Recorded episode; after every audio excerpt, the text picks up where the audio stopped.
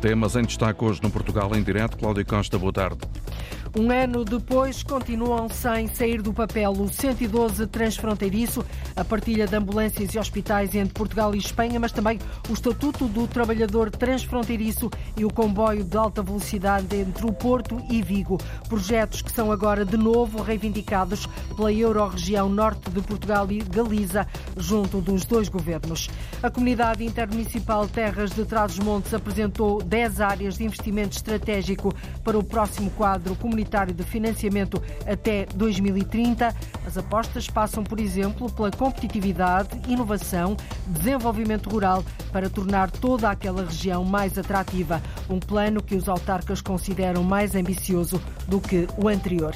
E na semana em que começa a COP28, a Conferência das Nações Unidas, avaliamos o impacto que a erosão costeira e a subida do nível do mar estão a ter na comunidade pescatória.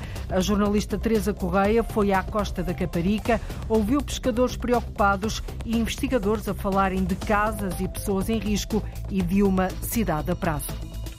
Portugal em direto, edição Cláudia Costa. A Comunidade Intermunicipal de Terras de Trás-os-Montes apresentou 10 áreas de investimento estratégico para serem financiados pelo próximo quadro comunitário até 2030. As apostas são várias, vão desde as áreas do conhecimento, inovação e competitividade, turismo e desenvolvimento rural. Um plano que os autarcas já disseram ser mais ambicioso do que o anterior.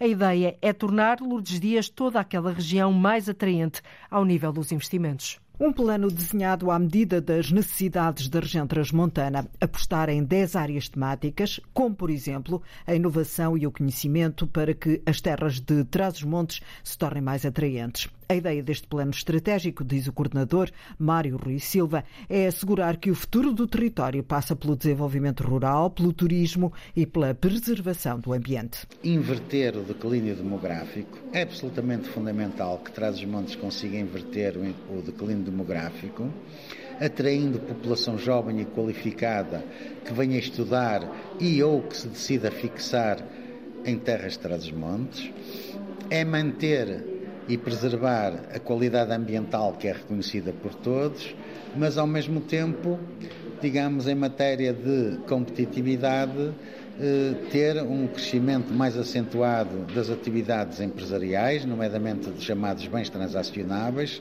seja no domínio do turismo, seja no domínio das fileiras agroindustriais, seja nos novos domínios da economia circular, muito ligadas ao ambiente, biomateriais. Em termos de financiamentos, as terras de Trás-os-Montes têm já garantidos cerca de 110 milhões de euros do Plano de Investimentos Integrados, mas a melhor meta é conseguir até 2030 ter acesso a 400 ou 500 milhões de fundos comunitários. O presidente da Comunidade das Terras de Trás-os-Montes, Jorge Fidalgo, diz que para fixar gente na região é útil que os setores agrícola, industrial e social caminhem interligados. Tem que haver políticas muito concertadas e, e, eu pessoalmente defendo que deveria existir um plano com financiamentos multifundos em que o setor agrícola, o setor industrial e até o setor social têm que estar interligados. O que nós temos é que cada um desses setores tem trabalhado separadamente. Tem que haver aqui uma estratégia conjunta para o território, que é aquele velho chavão para realidades diferentes, tem que haver estratégias diferentes e financiamentos diferentes. A Comunidade Intermunicipal Terras de Trás-os-Montes, com plano de ação para os nove conselhos do território que abrangem Alfândega da Fé, Macedo Cavaleiros, Miranda do Douro, Mirandela, Mugadouro, Vila Flor, Vimioso, Vinhais e Bragança. Um plano, 10 áreas de investimento, um plano desenhado à medida das necessidades da região transmontana. No âmbito da descentralização de competências na área da saúde, a Câmara de Leiria entregou 10 viaturas para a proteção de, para a prestação de cuidados ao domicílio. Há 40 mil utentes no Conselho que não têm médico de família. A autarquia vai também delegar nas juntas de freguesia tarefas como as pequenas reparações nos centros de saúde, algo que de resto já era feito, mas agora Paula Verã será a Câmara a pagar. Reparações que as juntas de freguesia do Conselho de Leiria já faziam, mas nada recebiam por parte da Câmara Municipal. Uma situação que vai ser resolvida, garante a vereadora com o pluro da saúde, Ana Valentim. Iremos delegar nas juntas de freguesia aquilo que são as pequenas reparações dos centros de saúde, que em bom rigor já as juntas de freguesia executavam, só que não recebiam qualquer espécie de, de verba, não é? Portanto, elas faziam de facto estas intervenções no sentido de dar resposta aquilo que eram as solicitações dos profissionais do, dos centros de saúde. Com o processo de centralização, irão receber um valor para fazer estas pequenas reparações e a nós faz-nos todo o sentido que sejam efetuadas pelas juntas de freguesia, dada a proximidade que têm com os centros de saúde. A descentralização de competências na área da saúde é um processo contínuo, argumenta a autarquia de Leiria, que recebeu cerca de 800 mil euros em junho passado, quando aprovou por unanimidade numa reunião de Câmara assumir as competências na área da saúde. Os 40 mil utentes no Conselho sem médico de família é preocupante e, como tal, a autarquia investiu 52 mil euros no aluguer de 10 viaturas que serão agora entregues entregues aos centros de saúde para prestar cuidados ao domicílio. Uma tentativa de ajudar os 40 mil utentes que não têm médico de família no Conselho de Leiria, do agrupamento de centros de saúde do Pinhal Litoral, fazem parte os conselhos de Leiria, Batalha, Marinha Grande, Pombal e Porto de Mós.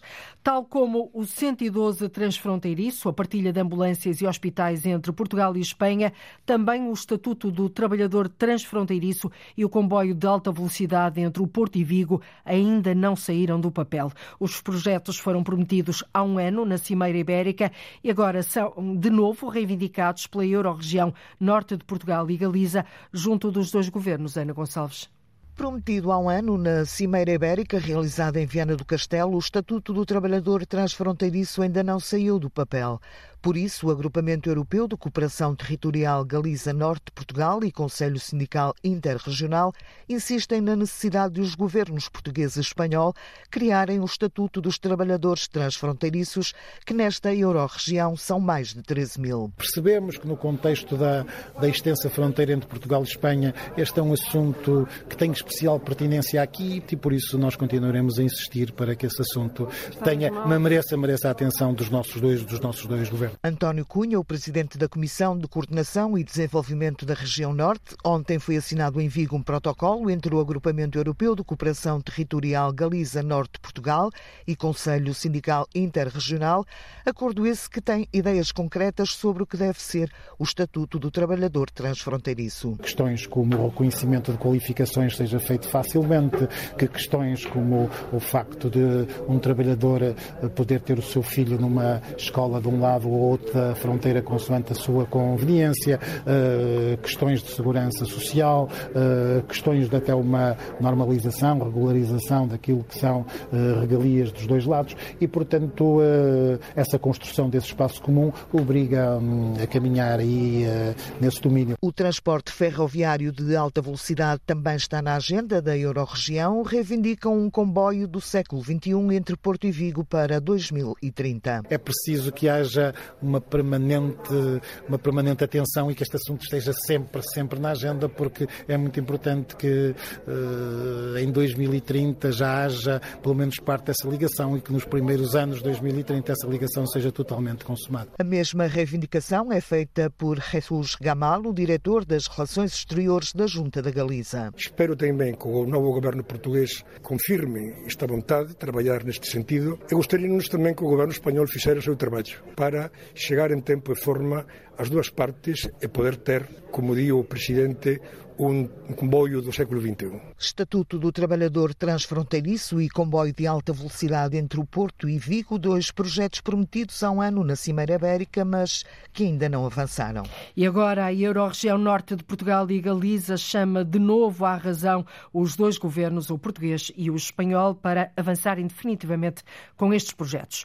O Governo Regional da Madeira vai compensar os produtores de cana-de-açúcar afetados pela tempestade Bernard das 61 notificações notificações recebidas pelos serviços na sequência do mau tempo, 43 dizem respeito a explorações de cana-de-açúcar, ou seja, cerca de 70% das notificações. O diretor regional da Agricultura, Marco Caldeira, detalha o apoio que vai ser prestado.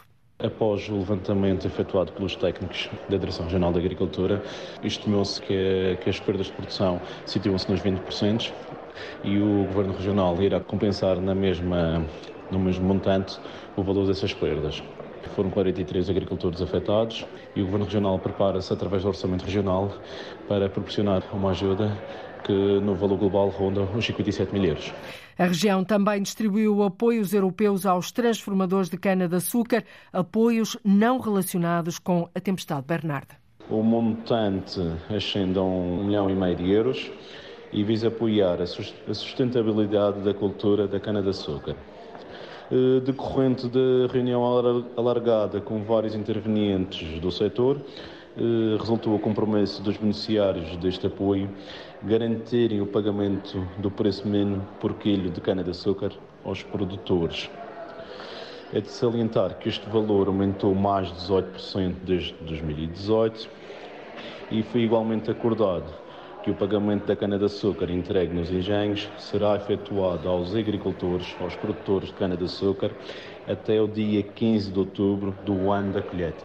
Marco Caldeira, diretor regional da Agricultura da Madeira.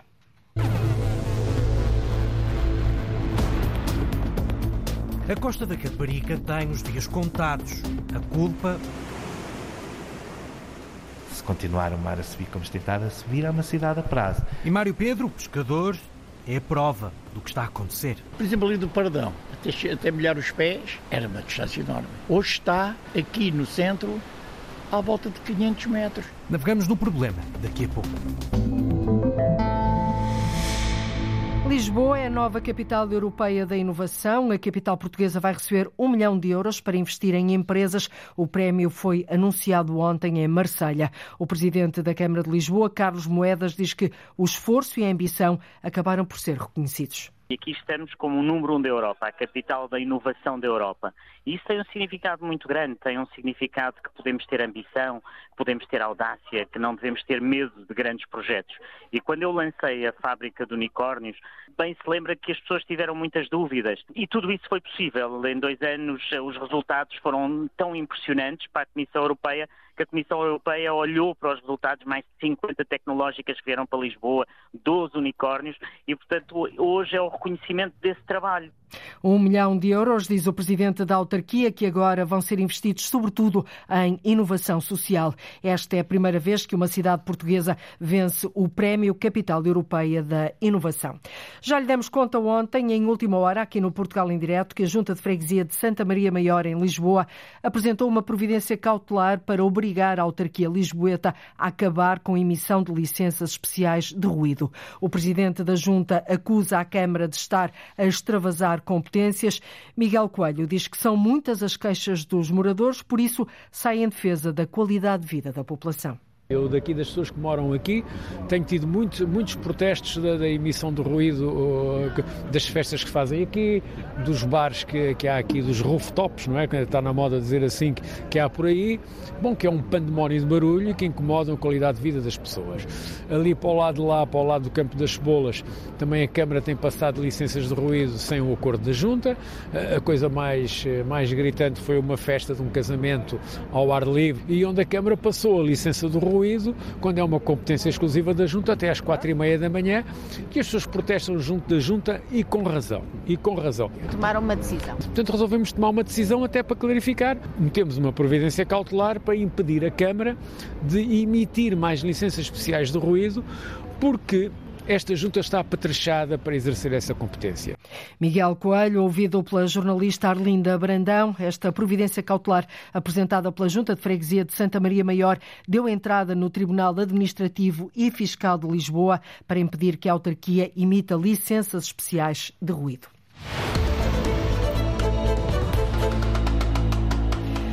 Nos últimos 100 anos, o nível médio do mar subiu já 22 centímetros à escala global. Um fenómeno que, na opinião do investigador da Universidade do Algarve, Oscar Ferreira, vai agravar-se fruto do impacto das alterações climáticas. Ouvido pelo jornalista Mário Antunes, o especialista em dinâmica costeira alerta que há zonas no litoral português que vão começar a precisar anualmente de ações de proteção. Uma delas é o enchimento artificial de praias. Mas, ainda assim, apesar de destas operações, que vão consumir milhões de euros, haverá zonas que, para salvar vidas, têm mesmo que ser desocupadas. Temos de ter em consideração que nos últimos 100 anos já tivemos 22 centímetros de subida de nível médio do mar. E isso faz com que eh, já tenhamos hoje uma maior frequência de eventos com capacidade destrutiva do que tínhamos há 50 ou 100 anos atrás. Uh, vai se agravar, porque com a continuidade da subida do nível médio do mar, uh, eventualmente, em alguns casos, com o aumento, não necessariamente em Portugal, mas com o aumento de frequência de tempestades, furacões, noutros pontos do globo, obviamente que teremos um aumento do risco costeiro, até porque não estamos também a diminuir o nível de ocupação costeira. Ou seja, por um lado, aumentamos o impacto através uh, das alterações climáticas e, por outro lado, continuando a ocupar a costa e até aumentar uh, o potencial de ocupação, uh, vamos aumentar o risco para o futuro. Poderá ser o mais grave o aumento da frequência de eventos que podem levar a dano material. Já estamos a senti-los em Portugal? Já estamos a senti-los, já estamos a senti-los a nível global, ainda que não consigamos individualizar cada um deles, eh, nós temos já essa percepção desse potencial aumento de frequência com dano, com risco, eh, que nos leva depois muitas vezes a reagir uh, em termos de necessidade de gestão costeira. E, e, sem dúvida que nós temos tido essas observações mais, se calhar, nas últimas décadas ou 20 anos do que tínhamos há 40 ou 50 anos. Que zonas mais Uh, vulneráveis ou de maior risco é que nós temos na costa portuguesa? Elas estão bem identificadas? Não, na costa portuguesa temos vários pontos com, com problemas bem identificados, como a zona, por exemplo, do, do a zona de Maceda, Ovar, uh, a área a sul de Aveiro, a Cova Gala, hoje em dia bastante falada também imediatamente a sul da, da, da Figueira da Foz, a zona da Costa da Caparica, outro hotspot bem, bem conhecido, e depois no Algarve teremos aqui eh, duas situações bastante diversas. A questão das arribas não tem necessariamente a ver eh, com as alterações climáticas, mas também pode ser eh, potenciada no futuro pela subida a nível médio do mar e uh, a zona arenosa, nomeadamente Quarteira, Praia de Faro, como alguns do, do, dos hotspots das partes mais problemáticas em Portugal. Nós andamos a tentar remediar, fazendo enchimentos com areia em alguns sítios, enfim, uh, noutros tentando proteger as tais arribas, a construção de esporões, uh, mas são tudo uh, pensos rápidos, ou seja, não são soluções. nós temos de ter uma, uma perspectiva de longo prazo que ainda não temos por completo. A parte de realimentação de praias começa a ser pensada já a médio e longo prazo, ou seja, não apenas a ser feita para os próximos cinco anos, mas sabendo que ela não vai eh, resultar mais do que cinco anos, tem que ser planificada para durar cinco vezes N anos, ou seja, o que for necessário. Estamos para... a falar de operações de milhões de euros. Estamos a falar sempre de uma gestão costeira que custa milhões e milhões de euros por ano. Uh, as pessoas têm que ter noção que a ocupação da zona de praia, a ocupação da zona de costa, até a existência da própria praia, uh, é extremamente onerosa. Não temos essa consciência. As pessoas não têm consciência quando vão à praia em Quarteira, na costa da Caparica, uh, que aquelas praias são artificiais. e que tudo isso custou muito dinheiro ao Estado e para que possamos utilizar essas praias vamos ter de continuar a investir muito dinheiro anualmente. Como é que ainda se continua a construir em determinadas zonas do litoral? Provavelmente pela existência de direitos adquiridos em alguns locais, noutros por uma alteração da configuração dos padrões de ocupação, por exemplo, transformação de moradias em hotéis ou hostéis, uh, o que se transforma em acréscimo de risco, também temos de ter essa consciência. Até para a vida humana. Até para a vida humana. E acréscimo de risco económico. Ou seja, quando nós transformamos uma determinada ocupação de menor valor numa ocupação de maior valor e com maior número de pessoas residentes, estamos a aumentar o risco costeiro. Uh, e temos continuado a fazer isso. É algo que também temos que planear, planificar o nosso recuo, o nosso reordenamento do território.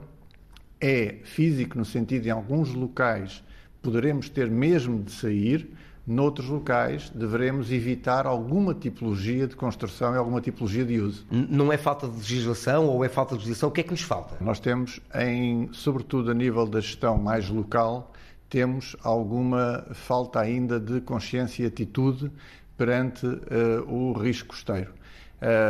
ou seja, eu diria que o gestor mais a nível local, e aqui estou a falar especificamente a nível camarário, tem uma visão relativamente curta, provavelmente a visão do ciclo eleitoral e dos seus eleitores, e não faz ainda uma integração dos perigos para a década ou para 20 anos, estando obviamente muito mais preocupado com a resolução do problema atual.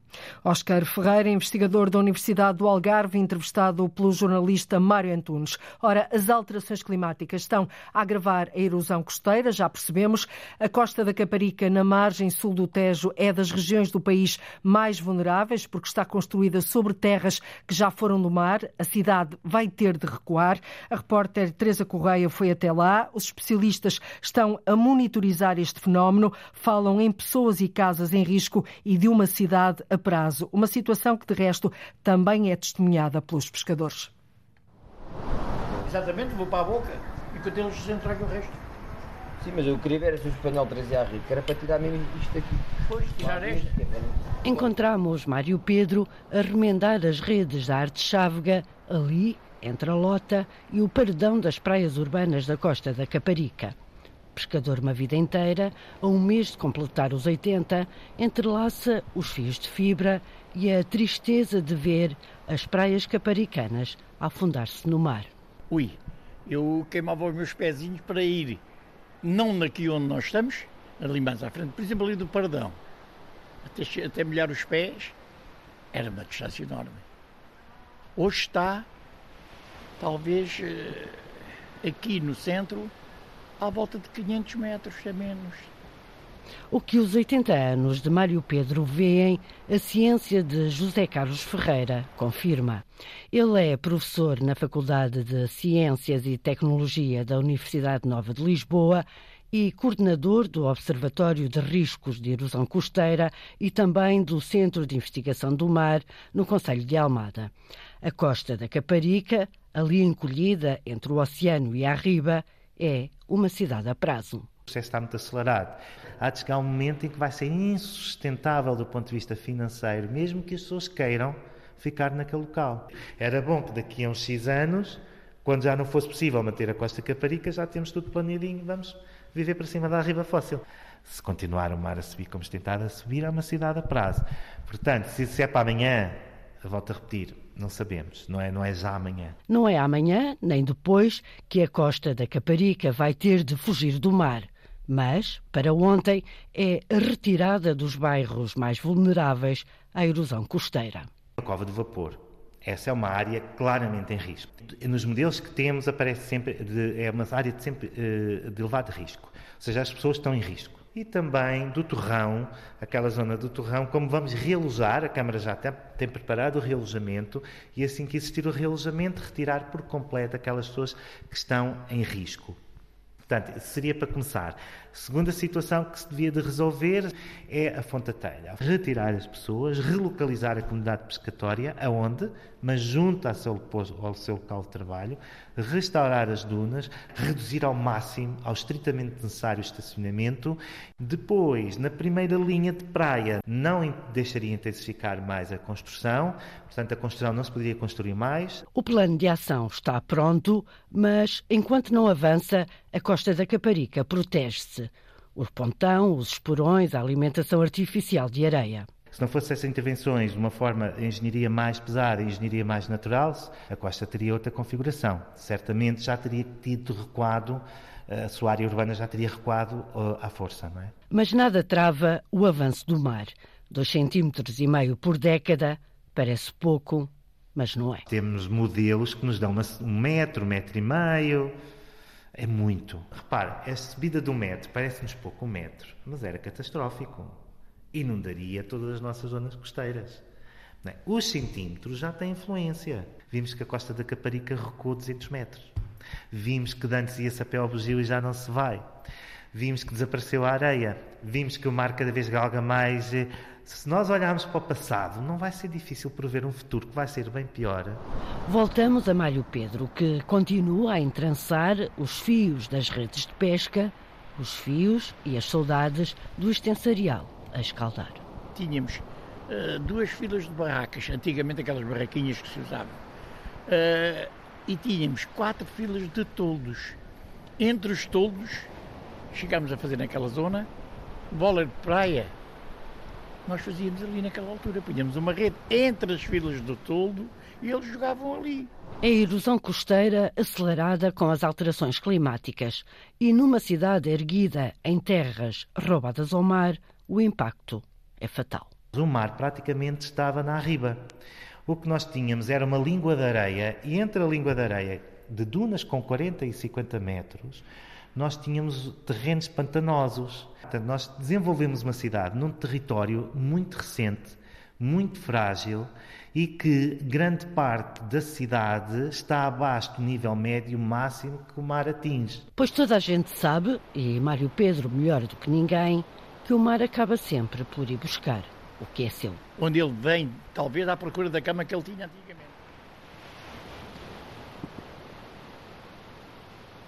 Reportagem da Antena 1 estão assim à vista de todos os efeitos da erosão costeira na costa da Caparica.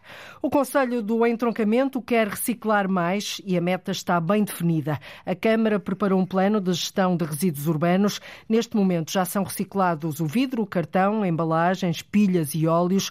Foram também entregues compostores aos proprietários de vivendas. No próximo ano, a autarquia quer dar um passo maior para fazer a recolha de biorresíduos em habitações coletivas, ou seja, em prédios, João Rabaninho. Reduzir a produção de resíduos, aumentar a reciclagem. Estas são algumas das metas que a Câmara Municipal do Entroncamento espera alcançar com o Plano de Gestão de Resíduos Urbanos e com a aposta na entrega de compostores para biorresíduos. Primeira fase em vivendas, mas já no próximo ano o projeto deverá chegar a zonas de habitação coletiva. É o que adianta ao Portugal em Direto o Presidente da Câmara, Jorge Faria. Primeiro nas zonas mais onde existem mais vivendas e depois alargar progressivamente às zonas de mais habitação coletiva. O nosso projeto é que seja no próximo ano. Fica dependente da existência por parte da, da RSTJ de condições para fazer o tratamento adequado desses biorresíduos. Se, entretanto, a RSTJ não desenvolver essa competência, teremos que encontrar no mercado uma solução para esse efeito. Recolha de biorresíduos em prédios, para isso vão ser distribuídos recipientes individuais. A entrega de caixas individuais a cada, cada casa, que depois serão recolhidos poderá eventualmente considerar-se um modelo coletivo por prédio. Portanto, a evolução é essa. Primeiro compostores, nas zonas onde é possível, e depois caixas individuais para eh, a recolha desses biorresíduos. No entroncamento, a recolha porta a porta permitiu aumentar a reciclagem, mas a tarefa não está terminada. Nas áreas em que estamos a fazer a reciclagem individualizada, está a evoluir positivamente. Porta a porta, exatamente. Uh, uh, depois, uh, os compromissos do país também são muito ambiciosos. Isto é aqui quase uma, uma cadeia e que tem que chegar a nós e todos nós temos que fazer um esforço grande. A recolha de resíduos indiferenciados em 22 foram 82%. Quer dizer, só se separaram 18%. Pretende chegar a 2030 com 17% de diferenciados e separação de 83%, o que é, é inverter em oito anos esta situação. Reciclar cada vez mais, pois o planeta agradece mas há também um conjunto de taxas que podem baixar, alerta Jorge Faria, o presidente da Câmara Municipal do Entroncamento. A taxa de gestão de resíduos nos últimos quatro anos aumentou quatro vezes. Nós, por ano, vamos ter cerca de 90 mil euros de taxa de gestão de resíduos. Há quatro anos era 20 mil ou coisa assim. Mas quando falamos na taxa de gestão de resíduos, falamos nas taxas de gestão dos recursos hídricos, a taxa de gestão dos recursos de saneamento, Portanto, são um conjunto de taxas que poderão diminuir conforme nós, cidadãos, tenhamos mais capacidade de separar, reciclar e fazer o uso mais racional destes recursos, que são recursos escassos, eh, como todos nós sabemos. Para melhorar ainda mais as metas da reciclagem, o Plano de Gestão de Resíduos do Entroncamento prevê também várias campanhas de sensibilização junto das famílias, o escolas do Conselho. E a meta está bem definida. No entroncamento, o futuro passa por reciclar cada vez mais. A Google encomendou trabalhos de prospecção de rota de cabos submarinos nos Açores. Os trabalhos decorrem até ao dia 17 do próximo mês de dezembro, em três zonas distintas ao largo da costa de São Miguel. Inês Linhares Dias. No início do mês, o então Ministro das Infraestruturas, João Galamba, garantia que o cabo submarino da Google, que liga Portugal à Bermuda e aos Estados Unidos da América, passaria pelos Açores. A empresa está já a estudar as rotas. De acordo com o edital da Capitania do Porto de Ponta Algada, estão a ser feitas prospeções ao largo da costa de São Miguel. A Antena 1 confirmou junto de várias fontes que o levantamento foi encomendado pela Google. São trabalhos que decorrem até 17 de dezembro e que terão impacto no tráfego local, explica Paulo Rafael da Silva, capitão do Porto de Ponta Delgada. Estes trabalhos vão decorrer em diversas posições ao longo da, da costa da Ilha de São Miguel eh, e mais perto de costa ainda, eh, na zona dos cabos submarinos já existentes, junto à Praia do Poplo e também eh, na Lagoa. E também vai haver uma prospecção próxima da terra junto do areal de Santa Bárbara, no Conselho da Ribeira Grande. Eh, estes trabalhos são levados a cabo por uma eh, embarcação mais oceânica e depois, mais perto de terra, é efetuada por uma embarcação auxiliar que se encontra a bordo. A Capitania do Porto de Ponta Delgada pede resguardo de meia milha ao navio Ocean Invincible e de um quarto de milha da embarcação auxiliar OI-2 trabalhos de levantamento para a instalação do cabo submarino Nuvem da Google, que liga Portugal à Bermuda e aos Estados Unidos e que deverá mesmo passar pelos Açores. A Google encomendou trabalhos de prospecção de rota de cabos submarinos ao largo da costa de São Miguel, nos Açores. A requalificação da Praça Martim Muniz, no coração de Lisboa, vai finalmente avançar após várias polémicas e adiamentos. A Câmara já aprovou a adjudicação do projeto vencedor para requalificar aquela praça, que integra ideias apresentadas pelos moradores. O novo Martim Muniz preserva a memória da cerca fernandina, vai ter zonas de convívio convívio, um parque verde e menos carros. A repórter Arlinda Brandão foi até ao local onde convivem pessoas de muitas nacionalidades, registou o agrado demonstrado pelo projeto, mas ainda assim alertam para a necessidade de reduzir a criminalidade na zona. Olhamos à volta nesta que é uma das mais emblemáticas praças de Lisboa, mas onde há sinais de degradação. Que está ocupado muito pelo tráfico de droga, está muito ocupado, enfim, por outras atividades eh, menos lícitas. Tem que ser um espaço para as famílias, onde as crianças se sintam em segurança, onde não tropecem em cada esquina com dealers que vendem, eh, que vendem droga. Outro tipo de marginalidade que aqui acontece também não, não pode acontecer. Estamos com Miguel Coelho, o presidente da Junta Freguesia de Santa Maria Maior. São muitas as razões que justificam uma transformação desta praça no coração de Lisboa, uma mudança que agora está mais perto com a adjudicação do projeto vencedor pela Câmara de Lisboa. O projeto que foi, que foi escolhido pelo júri corresponde ao caderno de encargos que a Junta apresentou e que também a população, através dos focos grupos e dos grupos de trabalho que se constituíram, correspondem às nossas preocupações. O projeto vencedor do concurso internacional é da autoria do ateliê das arquitetas paisagistas Filipa Cardoso de Menezes e Catarina Assis Pacheco e prevê fazer aqui o novo jardim do Centro Histórico de Lisboa, alternando espaços de arvoredo e sombra com outros de sol. Entre as áreas verdes há circuitos para andar a pé e também repuxos de água, uma praça Martim Muniz com que sonha o presidente da Junta. Uma praça com muitos menos carros ou porventura quase com uma inacessibilidade total de automóveis, a não ser ao parque de estacionamento.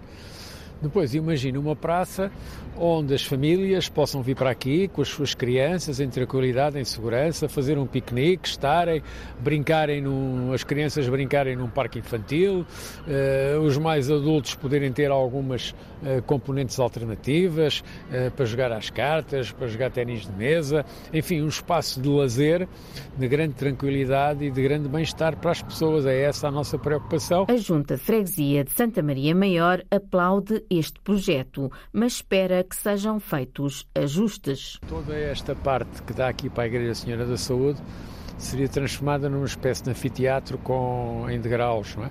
Eh, eu não sei se isso é uma boa solução. O presidente da Junta de Freguesia de Santa Maria Maior, Manuel Coelho, receia que neste novo Martim Muniz se criem condições para o ruído incomodar os moradores desta zona da cidade. E não sei se a criação aqui de palcos naturais para esse tipo de atividades é adequado a quem quer viver no centro histórico, ou quem teima em viver no centro histórico, a quem ainda resiste a viver aqui e que nos apresenta diariamente queixas contra o ruído, contra o barulho, contra os maus usos que às vezes o espaço público podem ter. Esta é uma praça onde se ouve falar muitas línguas, de gente de muito lado, muitos imigrantes, num espaço multicultural de uma Lisboa aberta ao mundo. Reportagem da Antena 1 no Martim Muniz, uma das mais emblemáticas praças de Lisboa. Vai assim ter uma nova vida. A Câmara já aprovou a adjudicação do projeto vencedor que integra ideias apresentadas pelos moradores. O antigo cinema de Irmesinde vai ser um novo espaço cultural. O edifício que estava abandonado foi recuperado. O presidente da Câmara de Valongo, José Manuel Ribeiro, diz que este é um exemplo da aposta do município na reabilitação do património do Conselho. Tínhamos em Irmesindo um equipamento importante, conhecido como Cine Irmesindo, e que hum, foi durante muitos anos um equipamento cultural ligado ao cinema, mas que estava abandonado já há muitos anos. A Câmara de Valongo, no distrito do Porto, adquiriu o edifício, pensou no projeto e o novo núcleo cultural vai servir como um instrumento para a democratização do acesso à cultura e também, obviamente, contribuindo para a formação precoce de públicos e evidenciando este compromisso que temos, não é? Nós, o longo está hoje ligado a várias redes nacionais e internacionais, onde a, a, aposta na cultura como motor de desenvolvimento da comunidade é central. Este projeto para o município, no fundo, este espaço, terá como principal objetivo a participação cultural ativa não é? Independentemente da idade, da, da, origem sociocultural, económica, étnica, geográfica, nós acreditamos que a cultura transforma as pessoas e, ao transformar as pessoas, transforma as comunidades. E comunidades tocadas pela cultura são comunidades mais tolerantes, comunidades mais plurais, comunidades mais fortes até do ponto de vista social e até societal. O financiamento deste novo espaço cultural em Irmesim Conselho de Valongo é garantido pelo PRR, o Plano de Recuperação e Resiliência. A reabilitação vai custar mais de 2 milhões de euros. A obra deve estar pronta dentro de um ano e pouco. Nessa altura será então inaugurada a Oficina Municipal das Artes em Irmesinde. E para fechar, tem mais de 2 metros e meio de lombada e pesa 170 quilos. Estamos a falar de um livro, Sara Araújo de Almeida, e que se consegue manusear. É o maior livro editado em língua portuguesa. São 150 títulos, que tem 263 autores e que fizemos um livro com 29.694 páginas, no formato 23 por 32, com 2,61 metros de lombada e o peso de 170 quilos. A serenidade no tempo é da editora Nova Gráfica. No interior do livro, explica Ernesto Rezendes, da editora, os leitores podem encontrar diversos temas. Desde a história dos Açores aos saberes populares, à arte, à flora, à fauna, a paisagem, a arquitetura civil, militar e religiosa, a literatura, as atividades económicas, a imigração, a cultura popular e a religiosidade, a vulcanologia, a gastronomia, a avaliação e cabotagem, as artes plásticas, os transportes e a música, entre outros temas. Apesar de ter uma lombada de cerca de 2,5 metros, e meio, os leitores conseguem aceder a todo o conteúdo. Ele pode ser, eh, com cuidado, pode-se ler as páginas na sua integridade porque a lombada não está colada ao livro, a lombada está solta. E podemos levantar a lombada do livro e podemos folhear o livro a tiragem será de dois exemplares, um vai para a Biblioteca em Ponta Delgada e o outro vai seguir para a Biblioteca Nacional. É o maior livro jamais editado em Portugal. E a fechar, digo-lhe que o município de Montalegre capturou 14 mil, mais de 14.600 vespas asiáticas na rede de armadilhas e eliminou 56 ninhos na campanha do ano passado, de 2023, ou melhor, na campanha deste ano, de 2023, que decorreu no âmbito do Plano Municipal Municipal de Combate a esta espécie invasora. Foi o que anunciou o município em comunicado. A vespa asiática é predadora de abelhas e também de outros insetos polinizadores nativos, sendo uma grande ameaça que se se tem estendido pelo resto do país. Segundo divulgou a Câmara de Montalegre, as capturas efetuadas no Conselho foram, na grande maioria, de vespas fundadoras, ou seja, vespas capazes de criarem o seu próprio ninho, as chamadas futuras rainhas. E chegamos ao fim de mais uma edição do Portugal em Direto, o programa que liga o território de uma ponta à outra. Ligamos o norte e o sul, o litoral, o interior, o continente e as ilhas. De resto, já sabe que o território é o nosso palco e a nossa marca. Caso não consiga escutar-nos aqui, em direto na rádio, à uma e um quarto da tarde, pode sempre recorrer à internet. Nós voltamos amanhã, contamos consigo desse lado. Até lá, fique bem.